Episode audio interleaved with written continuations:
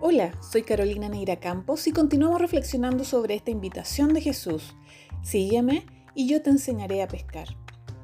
Ayer comenzamos a pensar sobre la palabra sígueme y vimos que Dios nos mueve a dejar nuestra zona de confort. Hoy quiero ahondar un poco más en esta palabra.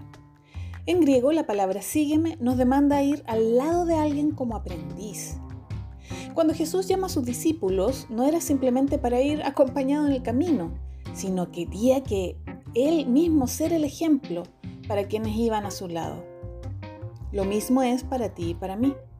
No basta solo saber de Jesús y conocerlo, sino abrir los ojos para aprender de Él en cada movimiento, cada palabra y cada gesto. De esa manera entender cuál es su perfecta voluntad para nosotros y no vivir la vida como necios. Jesús nos dice que aprendamos de Él porque es manso y de corazón humilde, y será la única manera de hallar descanso para nuestros corazones. Cuando era chica tenía la particularidad de ser muy observadora y hoy me veo haciendo cosas tal como las haría quienes fueron mis referentes. De eso se trata, que lleguemos a parecernos a Jesús, que veamos como Él ve, amemos como Él ama y tomemos decisiones como si pensáramos igual que Él. Cuando Jesús recorrió los pueblos de Israel era seguido atentamente por fariseos, pero su objetivo era observar todo lo que hacía para encontrar algún motivo para acusarle, detenerlo y matarlo.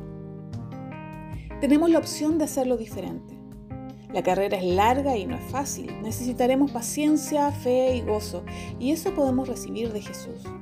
El autor de la carta a los hebreos nos exhorta a poner los ojos en Dios quien perfecciona nuestra fe y nos enseña a ver el gozo final y eterno en vez de enfocarnos en el camino pedregoso. Su vida nos anima y nos alienta a no desmayar y a poner nuestra mirada en la recompensa. Esa noche, cuando Jesús fue detenido, Pedro, quien estuvo a su lado por tres años, ahora solo lo seguía de lejos y se calentaba en una fogata de detractores. Puede que ya conozcas a Jesús y que le hayas seguido por un buen tiempo, pero ¿Cuán cerca estás de Él? ¿Lo suficiente como para captar hasta lo que piensa? Al comenzar este año podemos decidir si seguimos a Jesús para condenarlo, si lo seguimos de lejos o si tomamos acción y lo consideramos como nuestro más grande referente, el único que perfecciona nuestra fe y que nos muestra el gozo del final por encima de las penas pasajeras. En este nuevo año, síguelo.